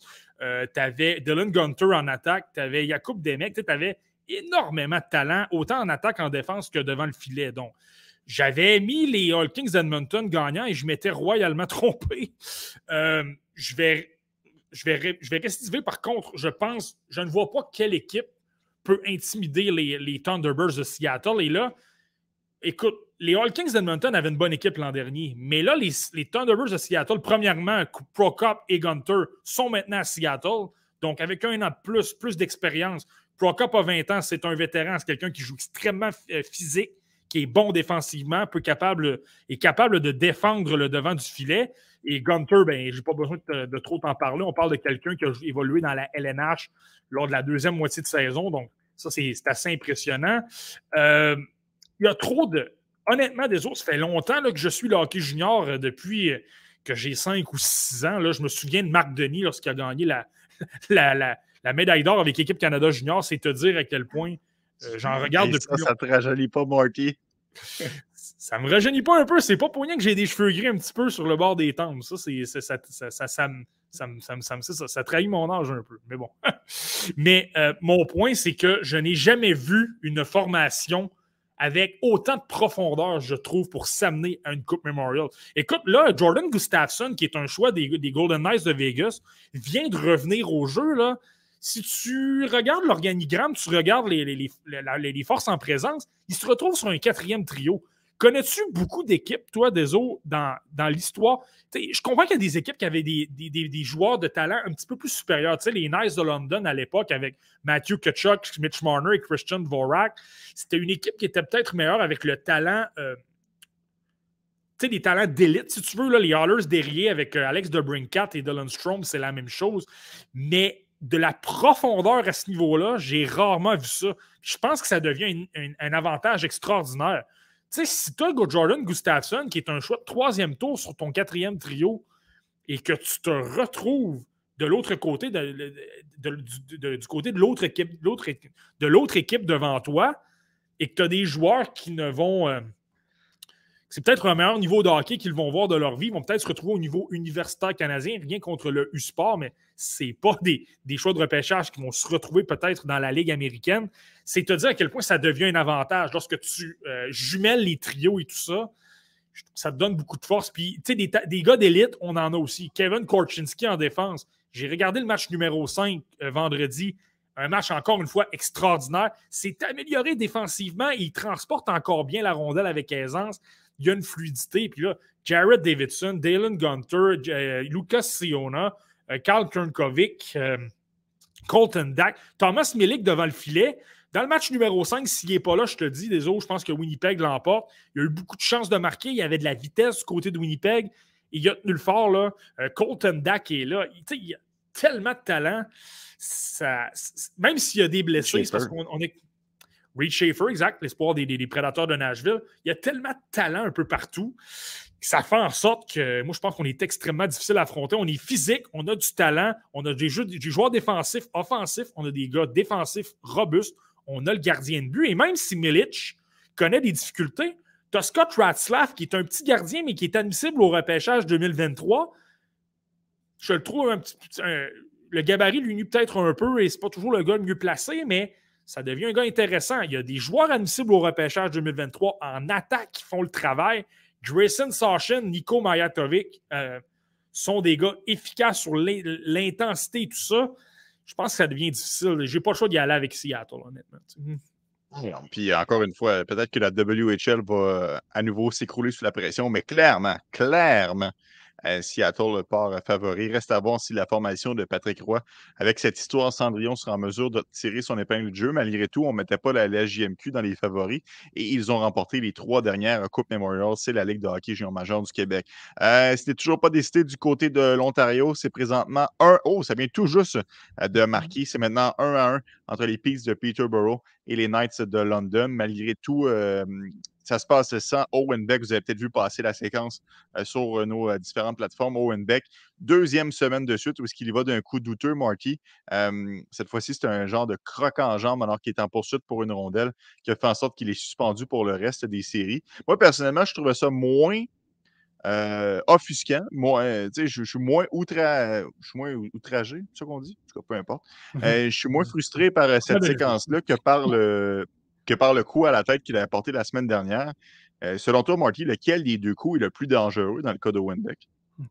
Ben, écoute, c'est certain qu'un croc en jambe, lorsque tu propulses un joueur en lui donnant un coup par derrière, c'est parce que tu n'as pas vraiment de façon de te, défendre. Tu tombes sur le dos, puis là, euh, par-dessus le marché, tu, tombes, tu peux tomber sur la tête. Euh, clairement, je pense que c'est pas pour rien qu'il a été suspendu pour le reste des, euh, de la série. Là. Moi, clairement, un croc en jambe, je trouve ça extrêmement dangereux parce que ça te rend beaucoup plus vulnérable. Un coup à la tête, à la limite, évidemment, on ne souhaite pas. Si j'avais à choisir, je ne prendrais aucun des deux gestes. Mais le coup à la tête, au moins, ben, peut-être à, l'endroit où tu es frappé, peut-être que ça ne va pas nécessairement te, faire donner une convention cérébrale et tout ça. Vraiment, moi, je trouve que le, croc en jambe est beaucoup plus dangereux. La seule chose que je vois par rapport à Owen Beck dans tout ça, c'est de l'apprentissage. Il ne faut pas paniquer non plus. Ça ne deviendra pas automatiquement un joueur qui va être suspendu tous les cinq matchs dans la LNH. Pas ça du tout. Là. Je pense simplement qu'il est en train d'apprendre. C'est ça qui est le merveilleux avec le monde du hockey junior. Ce ne sera pas toujours parfait, ce ne sera pas toujours chic. Ce n'est pas pour rien qu'il a 18 ans. Ce n'est pas pour rien qu'il n'est pas dans la LNH. C'est parce qu'il y a des choses à apprendre et notamment, là, on a des matchs de haute intensité et London, pour les, voir, les avoir observés, ce n'est pas une équipe qui est la plus talentueuse, mais on a énormément de joueurs travaillants, pas les plus imposants physiquement, sauf Logan Mayu, mais euh, dans le cas des attaquants, on travaille, on est constamment en, train d'appliquer de la pression, on récupère des rondelles et on a beaucoup de vitesse. Donc, par la suite, on est bon en transition, on crée des chances de marquer. C'est pas pour rien que London est rendu en finale. C'est pas une équipe qui a le talent d'un finaliste de la OHL, mais on a tellement travaillé qu'on a été en mesure de surprendre des équipes, notamment Sarnia. Donc, dans le cas de Logan, de, de je pense que les, émotions prennent peut-être un peu le dessus. Tu as une équipe travaillante, ça te dérange un peu. Probablement qu'il y a des joueurs qui lui ont, euh, parlé un peu et qui, lui, ont, dit certaines choses qu'il n'a pas nécessairement appréciées. De mémoire, dans le match où qu'il a frappé Denver Barkey, je pense que Barkey, il y a eu une mêlée quelques minutes plus tôt. Donc, est-ce que c'est les émotions qui ont pris le dessus? Moi, j'ai tendance à penser que oui. Donc, ça, va être davantage de se contrôler. Puis, il est assez intelligent pour le faire. Là. Tout le monde le sait. Tout le monde le dit tout, le temps que c'est un joueur excessivement intelligent, qui a une bonne compréhension du jeu. S'il y a quelqu'un qui est en mesure d'assimiler tout ça et de, faire en sorte qu'il va devenir un meilleur joueur par la suite, c'est bien Owen Beck. Là. Je ne suis pas inquiet. Je pense que c'est simplement quelque chose à, emmagasiner là, pour son expérience. Moi, je suis pas le moins outré euh, par, la, par la jambette, Marky, parce que c'est un jeu que c'est en plein milieu d'un combat vers la rondelle. Les deux compétitionnent, tasse-toi, puis tu sais, OK, finalement, c'est pas correct. Puis comme tu l'as dit, il apprend qu'un jeu comme à la Joe Veleno qu'on a vu au championnat du monde, parce que lui, c'est un coup de patin derrière le tendon. ça, c'est un jeu franchement stupide. Euh, ça, c'est vraiment, vraiment, vraiment pas correct. Ça, j'aurais été beaucoup plus déçu. Je, comprends que peut-être je, suis biaisé parce que c'est un espoir du Canadien de Montréal, mais ça reste que, bien qu'il ait fait deux gestes douteux au Wenbeck, je pense qu'on va être capable de passer par-dessus ça. N'oubliez pas que c'est un joueur qui est extrêmement intelligent. Il avait d'ailleurs remporté le titre euh, l'année dernière dans la, Ligue de l'Ontario. Donc, je suis convaincu qu'il va en sortir grandi euh, de ces expériences-là. Marty, merci beaucoup pour euh, ton podcast aujourd'hui. C'est donc parti pour le top 64. 12 noms ont été dévoilés aujourd'hui. On reprend ça la semaine prochaine pour 12 autres noms. Et c'est comme ça jusqu'au repêchage en juin prochain. Ben oui, mais écoute, extrêmement, extrêmement content. Encore là, comme je le, répète souvent, c'est là qu'on dévoile nos, nos, petits coups de cœur, qu'on dévoile nos déceptions, qu'on dévoile nos, euh, euh, les joueurs qui ont apprécié un peu plus. Euh, c'est excitant. Puis là, ben, c'est ça. On, petit à petit, on grimpe jusqu'au. On, sait que Connor Bedard est premier, mais pour le reste, le mystère est en ah. là. super, super content puis extrêmement hâte de vous, vous dévoiler le reste pour la, la semaine prochaine. Puis j'ai moins de je vais être honnête avec vous, j'avais beaucoup d'interrogations. Je pense que je t'ai dévoilé le rang 64 euh, ce matin. J'avais beaucoup de questions. Euh, il y a énormément de joueurs qui m'ont fait douter. Mais euh, là, je pense que pour la semaine prochaine, les rangs 52 à, 43, j'ai déjà une bonne idée de qui je vais avoir. Essaye 52 à 41, Marty. Ça va être un peu mieux. On se reparle dans 7 jours, tout le monde, pour un autre épisode du podcast La Relève. Ciao, tout le monde. Yes, bye bye.